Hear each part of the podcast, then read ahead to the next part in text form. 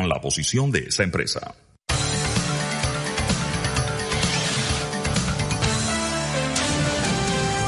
Mesa de Periodistas. Buenos días Panamá, bienvenidos a Mesa de Periodistas con el análisis profundo y diferente que los pone al día. Les habla Alfonso Grimaldo de Nueva Nación. Me pueden seguir en arroba alfonso AGP en todas las redes, también suscribirse a Nueva Nación en. Nos están escuchando en la cabina de TVN Radio. Nos pueden seguir aquí en arroba TVN Radio 965 en Twitter, en Instagram. Les recuerdo que también nos pueden enviar sus mensajes y comentarios al 6502 2396. Voy a repetir el número porque es nuevo, 6502 2396. Y les recuerdo que también nos pueden buscar en YouTube, sencillamente buscando TVN y siguiendo la transmisión en vivo ahí y también entrando a Spotify y buscando mesa de periodistas para revivir las fascinantes conversaciones que tenemos aquí en el programa. Hoy en Mesa de Periodistas, estos serán los temas que estaremos tratando. Primero, estaremos entrevistando a Ángel Ortega, candidato por la libre postulación por parte de la coalición Vamos, quien ya se encuentra en cabina. Pronto estaremos conversando con él sobre eh, las potencialidades de los candidatos independientes, el panorama, los retos eh, y también las expectativas de cara a la próxima elección. También estaremos hablando sobre el reciente fallo de la Corte Suprema de Justicia sobre el tema de la elección por residuo y también estaremos hablando sobre la situación del exdirector general de ingresos, Luis Cucalón, en lo que hace noticia. Para corregir unos temas de audio brevemente, voy a pedir el primer cambio ahora. Y cuando regresamos, entramos directo con la agenda y presentando quienes se encuentran con nosotros en cabina. Así que vamos a ese primer cambio, corrijamos unos temas de audio y cuando regresamos, mesa de periodistas. Manténganse en sintonía. Y estamos de regreso en Mesa de Periodistas, ahora sí con audio cristalino. Les habla Alfonso Grimaldo de Nueva Nación. Les recuerdo, me pueden seguir en arroba alfonso AGP. Presentados los temas, les presento quienes están conmigo el día de hoy. Tengo el gusto que me acompaña Fernando Martínez. Buenos días, Fernando. Buenos días. Saludo a nuestros oyentes. Y también con nosotros ya se encuentra Sabrina Bacal. Buenos días, Sabrina. Y también el candidato por la libre postulación a la Asamblea Nacional, Ángel Ortega. Buenos días, bienvenido a Mesa de Periodistas. Muy buenos días y gracias por la invitación. Por supuesto, antes de empezar con la entrevista, valdría la pena cubrir brevemente una nota internacional bastante relevante, con más detalles. Sabrina. Sí, básicamente, bueno, pasó un poco desapercibida porque es un juicio civil y porque no fue encontrado responsable del cargo de violación sin embargo, a mí me parece un, hecho importante para resaltar, sobre todo por la posibilidad que ha dado el sistema de justicia estadounidense de que, de que un hombre poderoso responda, aunque sea civilmente, por eh, conductas de abuso sexual y, y, de difamación. Y a pesar de que se veía, es, me refiero a el caso de Jim Carroll contra Donald Trump. Ayer el jurado decidió, eh, era un juicio civil, como lo dije, eh, lo encontraron no responsable de violación, pero sí responsable de abuso sexual y de difamación, y el expresidente tendrá que pagar 5 millones de dólares entre esos dos cargos. ¿Cuál es la importancia? Este no es la primera acusación que tiene el expresidente estadounidense de, de abuso sexual contra mujeres. Y en este caso en particular, eh, la demandante, cuando sucedió el hecho, como muchas otras mujeres en el mundo, se quedó callada. Eh, entonces el sistema en ese momento, por, por haberse quedado callada y no haber puesto, digamos, una denuncia ante la policía, el sistema le, cerraba la puerta a, cualquier demanda, al menos en el ámbito criminal, penal. Pero eh, una nueva vía legal civil le dio la posibilidad de, en recuentos, o sea, como ella le contó a varias personas exactamente lo que pasó en ese momento, de lograr probar qué pasó. ¿Y por qué digo que esto es eh, supremamente importante? Porque cuando Trump llega a la presidencia la, la única vez en el 2016, se filtra un audio que es muy difícil de, olvidar para cualquiera que, tenga algún tipo de respeto por los seres humanos y por las mujeres, donde él dice eh, que lo bueno que le da el poder y el acceso es que cualquier mujer que le guste la puede agarrar por sus genitales. Entonces, en ese momento, obviamente que más allá del, de lo que eso generó para cualquier persona, que, tenga, digamos, valores básicos o que respete a las mujeres, eh, se empezaron a acumular las, las demandas o los señalamientos de que efectivamente eso era lo que Trump hacía. Ese era su comportamiento como figura, primero empresarial, pública y luego política.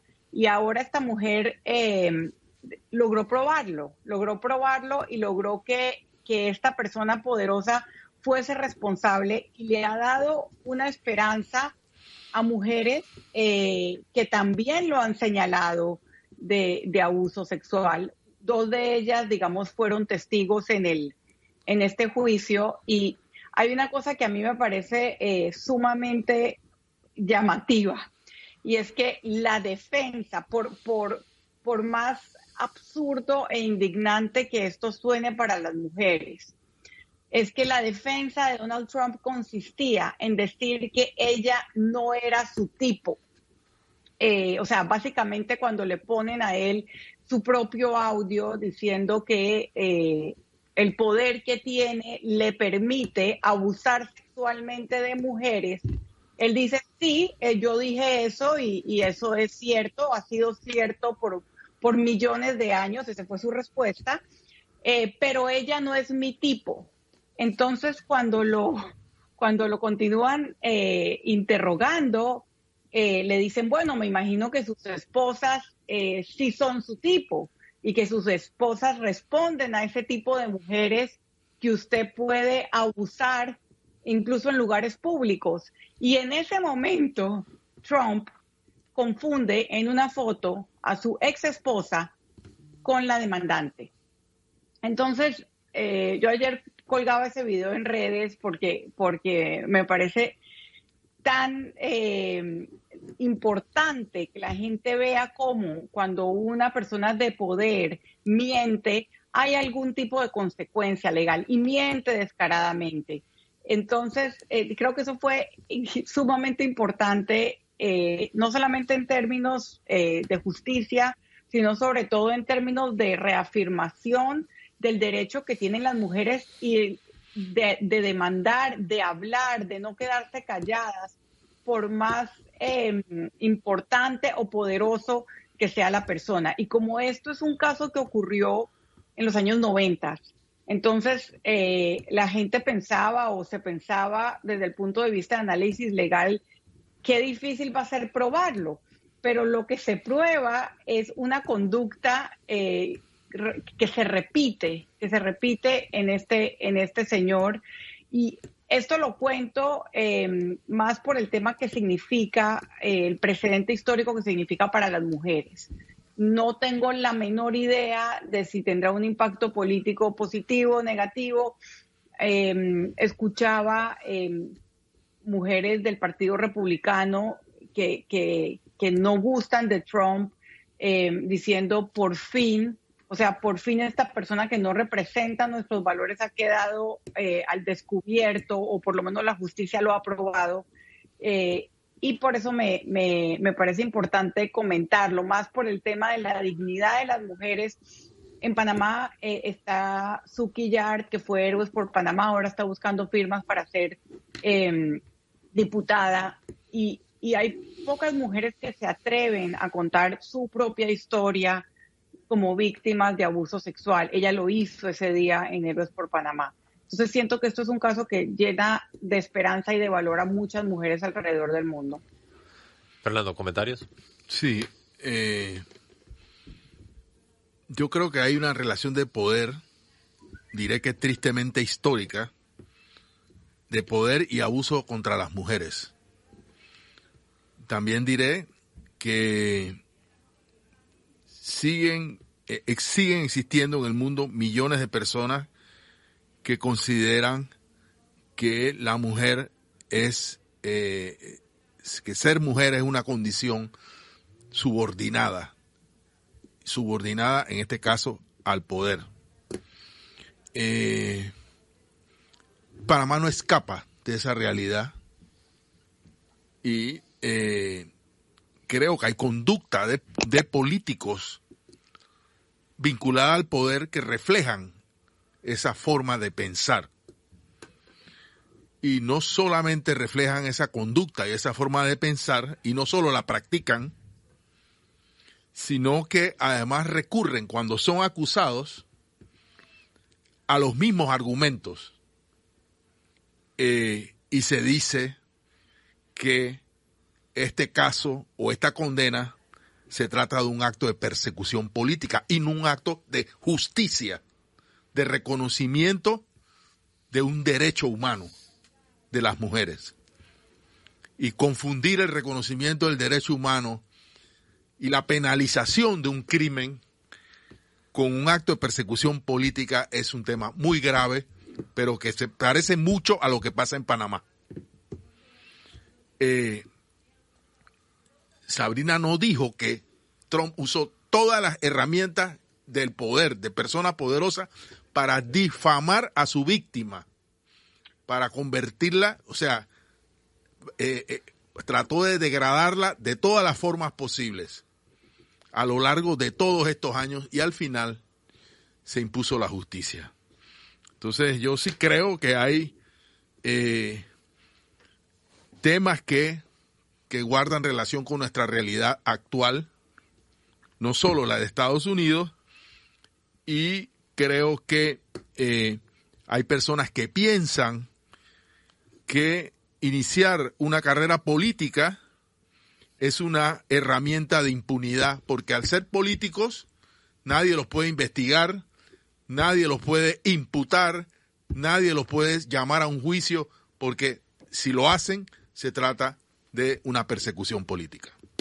Bueno, y justo hoy la prensa titula eh, La prueba salva diputadas, archiva proceso seguido a Marilyn Bayarino. No digo que es Que forma parte del sistema de impunidad local. Correcto, eso es lo que quería. Eso es lo que o sea, para, para que un diputado sea investigado por la justicia, se requiere la famosa prueba y se requieren varios requisitos que no requieren los, los, ciudadanos los mortales, normales. Los mortales, los mortales de este país y eso forma parte, configura parte de un sistema de impunidad que prevalece en nuestro sistema político. Por eso a mí me dio un poco de coraje cuando estaba el diputado Leandro Ávila aquí en el programa, eh, por más que fue una entrevista bastante interesante y lúcida, porque él dijo en su momento, bueno, presenten las pruebas, pues. Y dije, se están presentando, solo que usted... La de que existe narcopolítica. O sea, recordemos de qué estábamos hablando. Correcto. Pero yo le recordaba al diputado, ustedes, este país supuestamente todos somos iguales, pero ustedes los diputados tienen una carga de prueba mayor. Por lo tanto, están más, o sea, usted, Leandro Ávila, disfruta de más protecciones que yo, Alfonso Grimaldo. Y eso es una injusticia en la forma en la que debería estar estructurada es una, desigualdad. Es una desigualdad total. Por eso, los diputados hay que bajarlos de esa alta, alta banca. Y de hecho, hoy quizás estaremos hablando con alguien que pueda ser parte de esa tarea. Pasando ya al plano local, eh, y habiendo cubierto ya el primer cambio, sería bueno ya entrar a la entrevista para poder aprovechar el tiempo. Solo voy a decir brevemente en el contexto que de cara a esta elección ha surgido esta coalición Vamos, eh, liderada en parte por el diputado Juan Diego Vázquez, quien tuvo un éxito. Y Gabriel Silva. Y Gabriel Silva, quien tuvo un éxito eh, en esta última gestión, en su periodo en la Asamblea. mostrando que la posibilidad de nuevas voces separadas de los partidos políticos tradicionales eran posibles. Y ahora se ha estructurado este movimiento que busca aglutinar eh, a varias personas, no solo jóvenes, personas de distintas edades que están intentando llegar a la Asamblea Nacional eh, para poder ofrecer una nueva versión de política. Y para eh, hablar un poco más sobre ese tema, tenemos a uno de los integrantes de esta coalición, Ángel Ortega, quien se encuentra con nosotros el día de hoy. Así que ahora sí, bienvenido formalmente al programa, Ángel. Gracias, muy amables por el tiempo y la oportunidad. Antes de entrar con las preguntas, me gustaría darte 30 segundos, un minuto para que des una introducción, háblanos un poco de qué circuito, en qué circuito estás buscando la elección y un poco qué te, qué te motiva a buscar esta postulación y cómo la has estructurado. Bueno, primero buenos días a todos. Mi nombre es Ángel Ortega. Yo soy precandidato a diputado de la coalición Vamos en San Miguelito circuito 8.2, luego de la reestructuración. Ahora ya no somos 8.6, somos 8.2 y van a verlo pronto en las vallas y en todas las publicidades que van a ver de todos los partidos políticos. Eh, en mi caso, pues yo no solamente pues soy abogado de profesión, estudié una licenciatura en Derecho de la Universidad de Panamá, mucho orgullo, sino que también luego del el esfuerzo y sacrificio me gané una beca Fulbright para estudiar en Estados Unidos, una maestría en Administración Pública con énfasis en políticas públicas porque me quería preparar y tener herramientas para este ejercicio, el ejercicio de participar en la política panameña que en mi opinión y luego de ver creciendo todo el tema de, las noticias, desde los 13, 14 años que veo eh, las noticias en la televisión, era un ejercicio de ver que nuestros políticos llegaban a improvisar, pensaban siempre en sus propios intereses, y eso es entonces la combinación de factores que me llevó a mí a postularme, primero entendiendo que una historia es de trabajar en función de una motivación producto de la frustración, y luego también de la esperanza, la frustración de ver siempre las mismas caras, de ver siempre ese discurso de estamos trabajando en eso, de que nada se resuelve, de que hay impunidad, como se acaban de mencionar en, en, muchos casos para lo largo de muchos años, de la corrupción y de que nuestro distrito lamentablemente siempre tiene más problemas. Y la esperanza, la esperanza de ver que hay una nueva generación que se involucra en este caso con el diputado Juan Diego y la coalición Vamos y el diputado Gabriel Silva, que cree que se puede hacer la política de forma correcta, que cree que se puede hacer una, la política de forma positiva para el país sin pensar en los intereses del bolsillo de uno, sino en los intereses colectivos del país. Para empezar la entrevista, Fernando. Sí, eh, a ver, bueno, ¿cuáles son los obstáculos que tiene una persona que aspira fuera del sistema de partidos? Particularmente en tu caso, en San Miguelito, que es un área digamos, bien disputada o reñida, cuáles son los principales conflictos. Y eh, eso significa que la coalición Vamos a estar recogiendo firmas para que cada uno de ustedes entre en el, en el famoso nicho de los tres con más firmas. Así es. Así ok, cuéntanos. Pues. Bueno, la coalición Vamos tiene más de 100 candidatos a nivel nacional, desde Chiriquí hasta Chepo, como le decimos a todos los vecinos, y estamos haciendo un ejercicio para cargos de diputado, representantes y alcaldes. En el caso pues de San Miguelito en particular es un distrito eh, bien peculiar, tiene bastante inequidad entre sus corregimientos, entre sus nueve corregimientos, entonces las necesidades cambian de una realidad a otra. Hay unas necesidades, por ejemplo, de espacio público y de aceras o de espacios verdes en unos corregimientos y hay otras necesidades de seguridad, de empleo, bien marcado y bien fuerte en otros corregimientos. Tenemos dos de los corregimientos con un nivel de pobreza multidimensional a nivel de las comarcas en nuestro distrito, que son Arnulfo Arias Madrid y Belisario Frías, y que siempre hay nuevos índices de delincuencia que vemos en las noticias, tanto en estos como en los demás. Y es particular el efecto de lo que estamos haciendo y es difícil enfrentarnos a una estructura de no solamente de los partidos políticos, que ya sabemos que cómo se manejan, sino también lamentablemente en este ejercicio, en esta ocasión, vemos cómo hay precandidatos independientes que realmente de libre postulación, mejor dicho, que no son independientes, que vienen ya sea de, de estructura de partido político o que vienen disfrazados de independientes, pero que son sufragados por los partidos políticos precisamente para quitarle espacios ¿cómo a los verdaderos independientes. El movimiento Vamos Panamá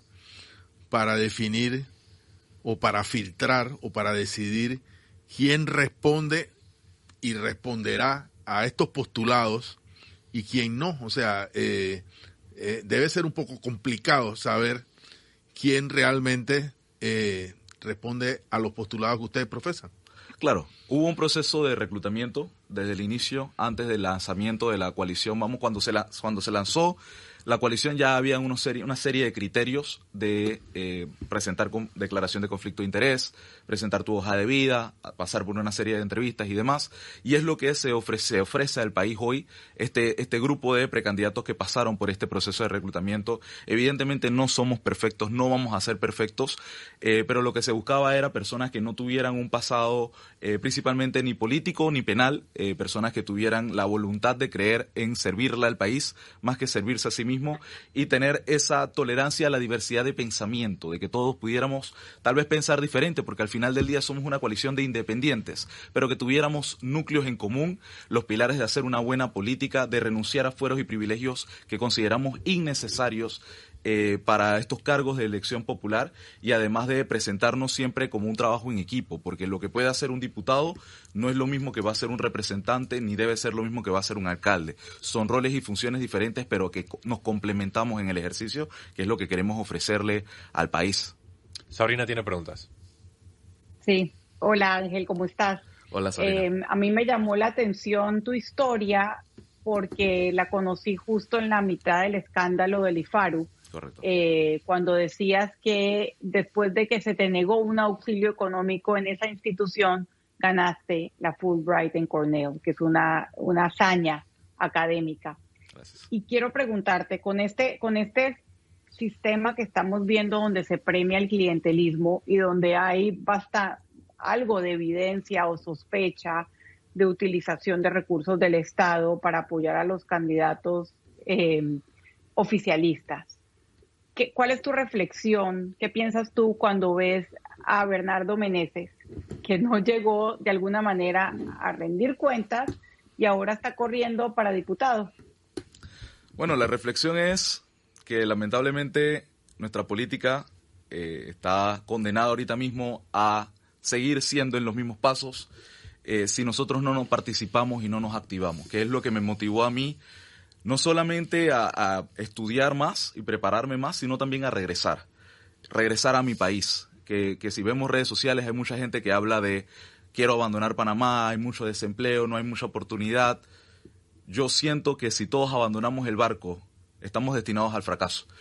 Y lamentablemente eh, las nuevas generaciones de los partidos políticos, ejemplificadas por ejemplo en el caso del anterior director del IFARU, demuestran que simplemente están siguiendo los pasos de las cúpulas de los partidos políticos que llevan 30, 35 años en el poder, haciéndose valer de las funciones en el cargo para lograr funciones luego en la elección popular con algún tipo de intercambio de favor político. Nosotros no consideramos que eso es lo correcto para el futuro de nuestro país y por eso, sabiendo que ese espacio nunca va a quedar vacío, porque esa silla se va a ocupar por alguien al final del día, que es algo que siempre repite el diputado Juan Diego, esa silla se va a ocupar.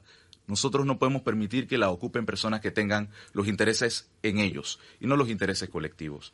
Y sabemos que al final del día no va a ser fácil, pero tampoco es imposible y lo estamos haciendo día tras día. Ya llevamos más de ocho meses recogiendo firmas, firmas de calidad, firmas de voluntarios, firmas de personas que realmente estudian, nos escuchan nuestro discurso. No tenemos activistas pagados en las estaciones del metro para buscar firmas vendiéndole a la persona, oye, fírmame aquí por esto o por Y porque me pagan por esto y necesito este salario. No, nuestras firmas son realmente de nuestra hoja de vida, de nuestras propuestas, de lo que podemos ofrecer y así nos cueste un poco más. Es la política de forma correcta, porque el que es ético en lo poco será también ético en lo mucho. Y es lo que nosotros queremos ofrecerle al distrito de San Miguelito, pero principalmente con la coalición a todo el país. Dos de los grandes retos, eh, o bueno, dos de las grandes características eh, de la sociedad panameña política hoy día es, por un lado, la desconfianza entre los ciudadanos. Eh, se han hecho numerosos estudios que revelan que la gente no confía en sus vecinos, no confía en la policía, no confía en las instituciones públicas. y por el otro lado, la desesperanza la noción de que, bueno, ya las cosas son así, Marilyn Bayarino siempre va a seguir siendo diputada, ¿qué se va a hacer con Benicio Robinson? ¿Cómo uno restaura esperanza? ¿Cómo uno restaura confianza desde la perspectiva de, Ángel Ortega? Yo creo que hay dos elementos principales, bueno, tres. Docencia, que es algo que nosotros estamos haciendo todos los días en la calle, entregando qué queremos hacer, por qué lo queremos hacer, qué nos motiva a hacerlo y cómo lo queremos lograr. Eh, también un poco de entender la situación y ser, estar preparados para el cargo y principalmente los principios. Nosotros estamos demostrando ya en la práctica lo que queremos hacer. Por ejemplo, todos los miembros de la coalición renunciamos al fuero penal electoral, que es casualmente lo que estábamos hablando de las personas eh, quieren participar en política para tener algún tipo de impunidad. La política debe ser servir al país, no servirse a nadie individualmente, ¿sí? Entonces nosotros consideramos que esa es la línea correcta y hoy pues me siento bien orgulloso y bien agradecido porque este proceso me ha enseñado a mí también a despertarle la esperanza a la población. Hay mucha gente que la primera respuesta es no te quiero atender porque eres un político y yo le digo, es la primera vez que lo estoy intentando, por lo menos escúcheme, deme la oportunidad de darle en un minuto mi hoja de vida, mi preparación, mi experiencia profesional. Yo en lo personal hablo de seguridad. Seguridad es mi experiencia profesional. Trabajé en el Ministerio de Seguridad Pública, entré por concurso, trabajé en el Banco Mundial como asesor de políticas públicas, también entré por concurso. Y lo que yo siento que yo puedo aportar eh, para un futuro más seguro, que es mi lema, es precisamente eso, elementos de seguridad que hoy en la práctica nunca escuchamos de nuestros políticos y que yo siempre le digo a los vecinos precisamente, no lo escuchamos de los políticos y se lo tiran todo a la policía, tal vez es o porque son incapaces para resolver el tema o porque son cómplices del crimen organizado. Yo, yo quiero ser un poco más pragmático. Eh, a ver, Vamos Panamá no es un partido. No. Pero si no lo es, tendrá que serlo. quizás no un partido igual a, la, a, los partidos de la partidocracia, pero yo no veo cómo eh, eh, esta fuerza que ustedes están logrando aglutinar se puede, pueda obtener co coherencia si no adquiere una forma orgánica, una, una disciplina interna. Eh, reglas determinadas y, bueno, una vida partidaria que, por cierto, distinta a la de la mayoría de los partidos que no tienen vida en las comunidades. Es precisamente el problema. Correcto. Eh, pero Vamos no tiene un candidato a la presidencia. No. Eso eh, como un, o sea, cómo transformar al país sin la cabeza en un país presidencialista. Bueno, digamos que que, es, eh, que esa no es la opción de Vamos. Eh, correr para la presidencia y tratar desde allí también introducir cambios. Pero en, la, en el proceso electoral anterior, eh, la llamada bancada independiente no, fue importante en un sentido contestatario de la sociedad, o sea, responder y denunciar problemas que se estaban dando, pero no fue suficiente para cambiar, digamos, el órgano eh, del Estado que quizás más problemas tiene en nuestra en nuestro aparato, en nuestra institucionalidad democrática. Entonces yo me pregunto eh, cuál, en base a qué se pueden imponer cambios desde la realidad institucional, o sea, porque no nadie está planteando dar un golpe de estado o de no nadie. no, bueno, tú sí. No, yo no, yo no, ah, pero pregunto si nadie. Bueno, su redes es Nueva Nación, no sé, tal vez por ahí. No, pero eso viene el himno, eso viene el himno. Pero no, sí, necesitamos una nueva nación, yo estoy de acuerdo con eso. Yo también. Y necesitamos un nuevo liderazgo nacional. Eh, eh, pero, ¿cómo cambiar al país? Precisamente eso. En el sentido pragmático, ya no en el sentido romántico. Claro. Todos estamos claros de qué es lo que hay que cambiar. En el sentido pragmático. Pero aquí hay que cambiar la economía, las relaciones de poder, la institucionalidad. O sea, bueno, hay, gente que dice que no se puede cambiar el país si no se cambia la constitución. Hay que cambiar la forma en que se eligen los diputados. De eso quisiera que habláramos ahora. Eh, los circuitos, si son, eh, eh, si seguimos con el sistema de circuitos. O sea, hay un montón de cambios que hacer. ¿Cómo lo hacemos si no, no, tenemos ni un presidente y no sabemos si tendremos una bancada o un sistema eh, o una, una, una cantidad suficiente y una calidad, por supuesto, para introducir esos cambios? Hay una, para explicarte una, una respuesta de ese tema, eh, hay una disciplina que se llama pensamiento de sistema, system thinking, que habla de cómo se pueden afectar, cambiar las realidades de un sistema.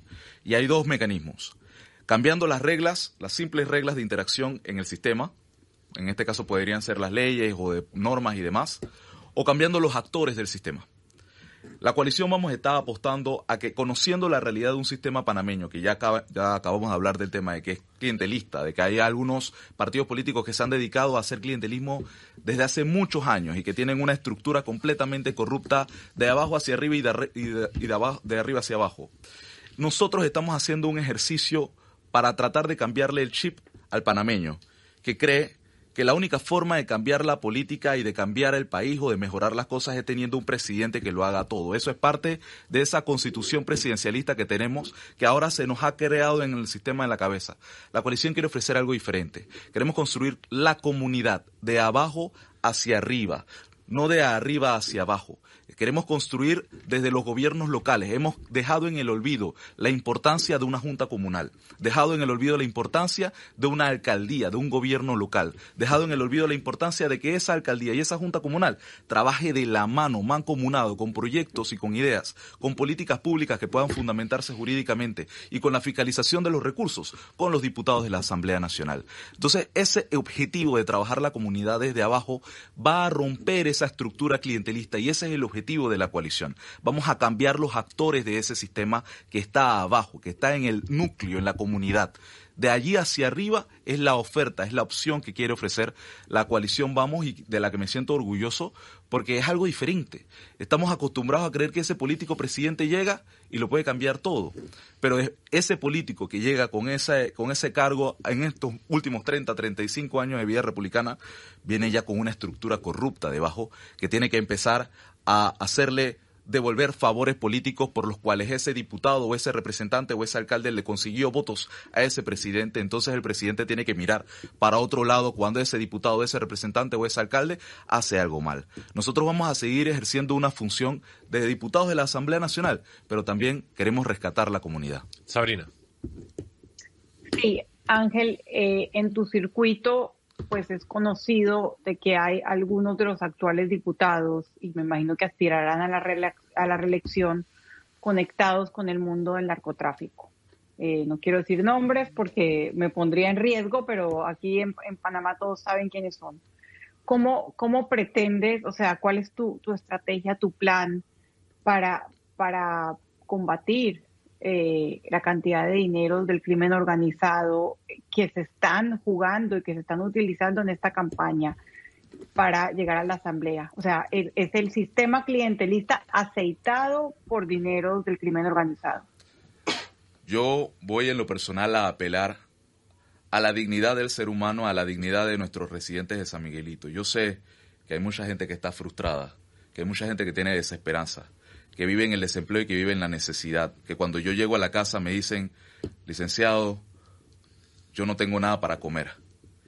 Yo les digo, en verdad es parte de ese sistema, es parte de la desidia con la que nos han tratado los políticos tradicionales y que llegan y le regalan algo hoy. Por ejemplo, recientemente el municipio estaba regalando sacos de cebolla, como si eso fuera a resolver las necesidades de hambre de la población. Pero hay que apelar a esas personas y decirles, al final del día, el voto es secreto. Ustedes podrán tomar, si quieren, porque tienen necesidad, todo lo que necesiten para resolver sus necesidades de alimentación, pero al final del día el voto es secreto. Nos pueden dar el apoyo a una nueva generación, agentes nuevos, porque no podemos esperar resultados diferentes con los mismos actores de siempre. Eh, vamos, se ha propuesto la posibilidad de establecer alianzas bueno. Ya sé que como no hay candidato presidencial, ese no sería un problema para Vamos, porque se está planteando la necesidad de articular alianzas eh, a nivel presidencial, pero eso yo me pregunto, bueno, está bien, tú pides el voto para Vamos a nivel circuital, a nivel de San Miguelito, y si la gente te pregunta, ¿y a quién voto para presidente? ¿Cuál es la posición de Vamos?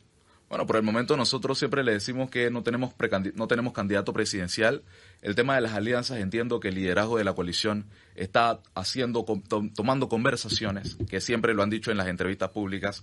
Sin embargo, es una decisión colectiva, porque al final del día lo que pase en San Miguelito puede afectar en Chiriquí, puede afectar en Los Santos, puede afectar en Colón. Y es una decisión que tenemos que tomar como colectivo, como... Que no se ha tomado todavía. Que no se ha tomado todavía y que entendemos que se tome o no se tome, igual nuestro principal objetivo es de abajo hacia arriba, recuperar las comunidades, los gobiernos locales y recuperar la Asamblea Nacional, que precisamente es hoy una de los la principal fuente de escándalos en materia de corrupción que tenemos en este país y de control político incluso de los funcionarios del gobierno.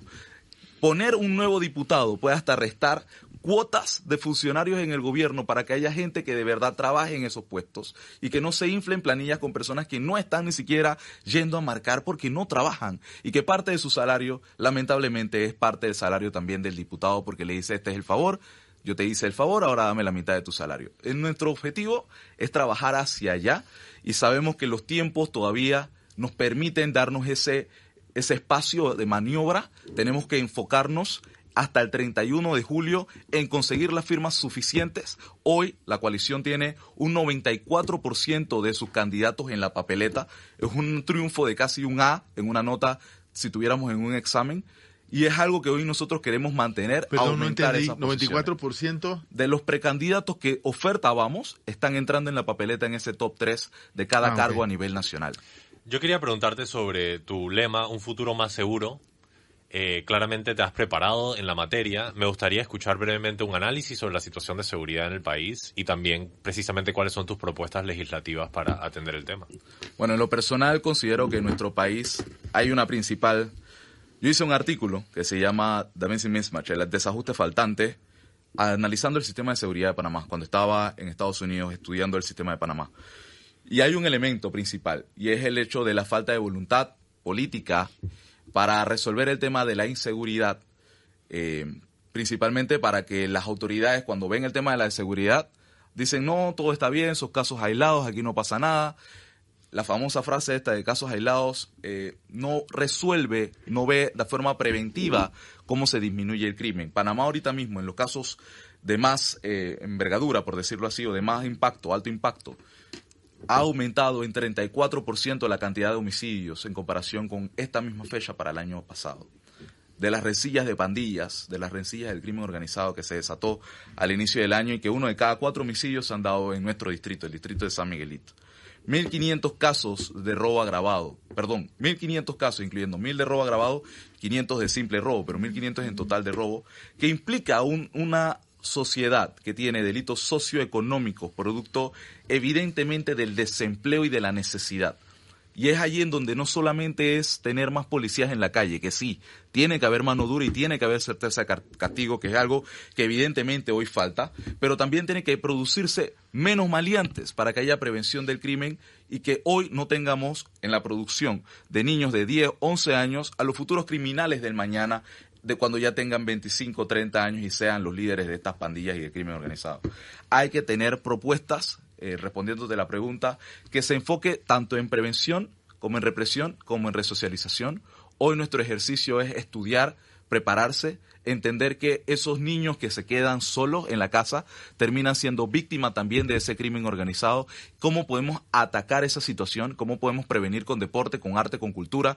¿Cómo podemos prevenir con programas a nivel nacional? ¿Cómo podemos prevenir con una política pública que exista en materia de seguridad que hoy no tenemos y que se pueda permitir el desarrollo correcto de nuestra juventud, de nuestra niñez, enfocada hacia eliminar el ocio, hacia eliminar ese, esa situación de desesperanza que van creciendo cuando pierden a algún familiar producto del crimen y que después terminan ellos también siendo vulnerables al crimen organizado. Le quiero pasar la palabra a Sabrina para que continúe. Solo quería comentar en función a lo que acabas de decir que una de las cosas más frustrantes fue ver a los distintos diputados independientes entrar a esta asamblea y dejarse llevar por la esperanza de que los diputados del, de la estructura clientelar le iban a dar play para que ellos llevaran su agenda legislativa. Al final Creo que Raúl Fernández pasó la ley eh, la por de emprendimiento. La sociedad de emprendimiento. Gabriel Silva creo que también pasó una sobre las criptomonedas, aunque está todavía atascada.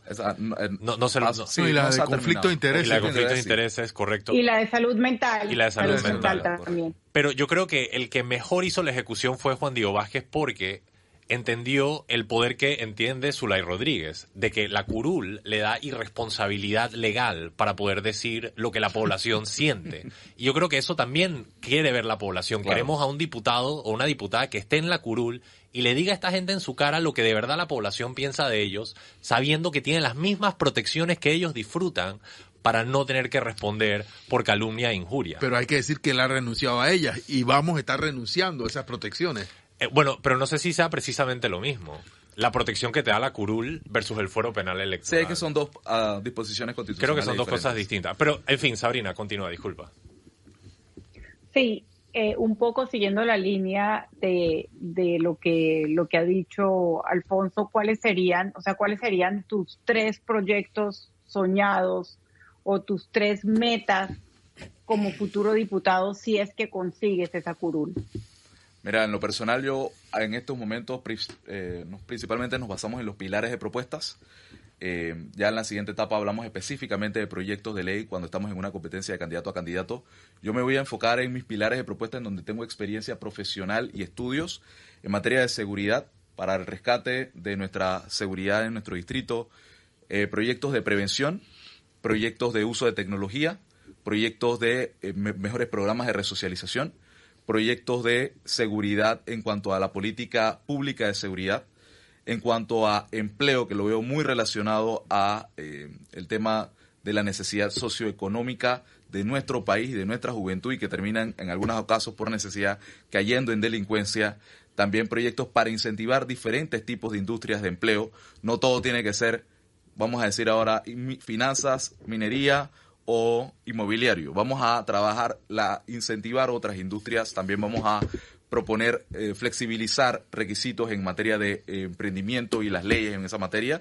En materia de desastres, que tengo también especialización en eso, una, un sistema de alerta que podamos mejorar, mejorar la distribución de los servicios de emergencia, Panamá es un país que siempre dice todo el mundo, oye, pero Dios es panameño, pero realmente estamos preparados en caso de que suceda un desastre como sucedió recientemente en Turquía con miles de muertos. No estamos preparados para eso, pero hay bastantes profesionales que se han dedicado su vida en este país a tratar de trabajar y traer este tema. Lamentablemente para la política tradicional no ha sido una prioridad, pero yo quiero traerlo y por eso es futuro más seguro. Y también, por último, los pilares de anticorrupción, que es algo que todos queremos compartir que es evidente la lucha contra la corrupción si queremos que los recursos alcancen para los programas que de verdad valen la pena para rescatar nuestro país, los gobiernos locales y nuestra Asamblea Nacional.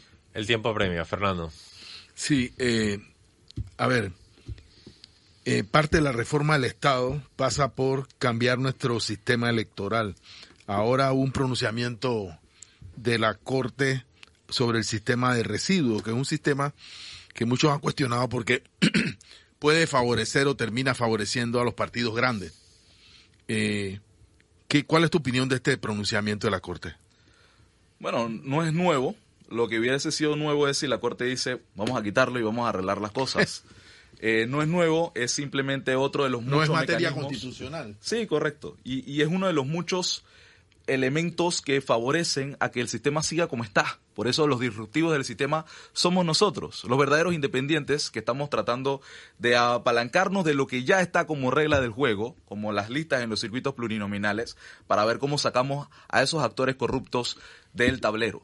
Nosotros estamos haciendo un ejercicio diferente, entendiendo que, por ejemplo, nosotros no vamos a tener como independientes la posibilidad de utilizar esa casilla de residuo, porque no vamos a poder hacer una alianza en los circuitos plurinominales de independiente y de partido político. Eso es algo en lo que ya de por sí entrábamos con una limitación, pero leímos la norma, conocemos la norma, y precisamente por eso es que hemos desarrollado algunas estrategias, y es el trabajo en equipo, es la esperanza que está naciendo en la población viendo a esta generación de gente valiente y joven, que hace un rato dijiste, bueno, no todos son jóvenes, pero miren, la media de edad de la coalición Vamos es de 34 años. Yo considero esa una media de edad bastante joven y pienso que además tiene una preparación, una capacidad que además estamos pasando por una serie de academias que nos están instruyendo personas profesionales que conocen de política pública en los siete principales ejes temáticos que ve la coalición, seguridad, educación, salud, eh, institucionalidad y anticorrupción, justicia, Estado de Derecho, reactivación económica, desarrollo económico y desarrollo sostenible para combatir la pobreza, son los ejes temáticos que tenemos en común. Entren o no entren en la terna, los que ahora están postulados van a seguir siendo parte del movimiento Vamos Panamá y van a seguir haciendo política. Muy probablemente, pero esa es una conversación individualmente, cada uno tendrá que tomar esa decisión, porque evidentemente participar en la política para todos nosotros ha sido la primera vez. En mi, en mi caso personal ha sido una experiencia que ha tenido sus días buenos y ha tenido sus días malos, pero me mantengo firme en el propósito de que quiero ver mejor a mi pero hay que construir liderazgos en las comunidades. Así es. Y eso se hace todos los días, no solamente en tiempo de campaña. Y no solamente en la política. Por eso yo quiero rescatar siempre a las personas que, sí, que nos escuchen, que nos den el respaldo, pero cada uno en su trinchera puede ayudar a que este país mejore. Desde los periodistas, desde la gente que está en la calle limpiando, desde los que están en sus negocios, en sus empleos, podemos mejorar el país cada uno con su propio esfuerzo. Sabrina, te das la última pregunta. Sí, em, quería preguntarte porque acaba de, pasar o de archivarse el proyecto de extensión de dominio en la Asamblea eh, y está muy relacionado a, los temas por los que por los que quieres precisamente ser un diputado. Tus reflexiones eh, sobre el sobre lo ocurrido y sobre el futuro del proyecto. En lo personal yo me planteo, es un, un, un proyecto polémico, para algunos a favor, otros en contra. Yo lo veo desde la, la, perspectiva de combatir el crimen, principalmente el crimen organizado y el brazo económico del crimen organizado. Y consideraba el proyecto bastante necesario. Y lo que me llamó más la atención y que, que yo le di todavía más necesidad al proyecto era la facilidad con la que los diputados de la República postergaban la discusión de ese proyecto porque sabían que no les convenía, porque sabían que tal vez tenían algún proyecto o alguna situación que ellos le llaman emprendimiento o que les llaman negocios propios, pero que quién sabe de dónde realmente vienen esos ingresos y de dónde realmente vienen esos fondos, porque un salario de diputado no da, no da para regalar mil bicicletas en Villalucre. Un salario de diputado no da para eso. Hay que hacer un trabajo fuerte realmente con negocios y emprendimientos para hacer ese esfuerzo. Y yo creo que la coalición, perdón, que el proyecto de extinción de dominio era necesario. Yo creo que nosotros debíamos incluso incluir el tema del delito de corrupción, que lo eliminaron de, de, la discusión. Pero qué facilidad se da entonces cuando comparamos la aprobación, por ejemplo, de los dobles salarios para el funcionario alcalde o representante y que tenga otro cargo dentro del gobierno que pueda ejercer el cargo que más salario le da y esa, ese proyecto con qué rapidez se aprueba, o los proyectos para la creación de otros corregimientos, nuevos corregimientos para darle más feudo territorial, territorial a algunos de nuestros políticos del patio, hay muchos proyectos que se aprueban con una facilidad tremenda. En cambio, el proyecto de extinción de dominio, ¿cuántos, ¿cuánto tiempo pasó? ¿Y quiénes eran sus principales impulsores? Era el órgano judicial, perdón, con el Ministerio Público y el, y el, y el sistema del Ministerio de Seguridad Pública, los actores que están tratando de enfrentar y frenar el crimen organizado y principalmente el hecho de que no hayan ido ni siquiera a votar. Sabrina, que no fueron a votar en las elecciones y por eso es que precisamente el proceso no pasó, el proyecto no pasó adelante, es tu única responsabilidad asistir a la asamblea. Yo recuerdo que cuando yo participé, me inscribí en este proceso, estaba viendo las propuestas de proyectos de las generaciones anteriores y algunos candidatos a diputados cuando presentaron sus papeles al Tribunal Electoral pusieron como compromiso de propuesta asistir a la Asamblea Nacional. Ese es tu trabajo, para eso te pagan. Hoy nosotros tenemos una, una Asamblea Nacional que si no van, igual cobran, y todos en este país, si no vamos a nuestro trabajo, si ustedes no, no vienen o si Sabrina no viene a este trabajo, igual no le van a, no le van a dar el día, dale, pues no vengas, igual te vamos a pagar. Hay una situación que resolver allí y es una situación de esos muchos privilegios que queremos atacar. No lo vamos a poder atacar solos. Aprendimos esa lección con el trabajo de los diputados independientes actuales y por eso es que hay que entrar en masa y hay que entrar con los independientes de verdad. Y me parece que la has pegado en el clavo porque eh, colectivamente el país siente una fuerte frustración, cada uno individualmente en sus vidas frustraciones económicas, sociales, laborales, pero quizás todavía falta atar o entender que gran parte de esa frustración no está emanando de las condiciones individuales de las personas, sino del hecho de que tenemos una clase política que está chupando todos los recursos que son necesarios para otorgar calidad de vida y por lo tanto la gente tiene que caer en los huecos, no recibir atención médica, tener problemas de seguridad, los asaltan, etcétera.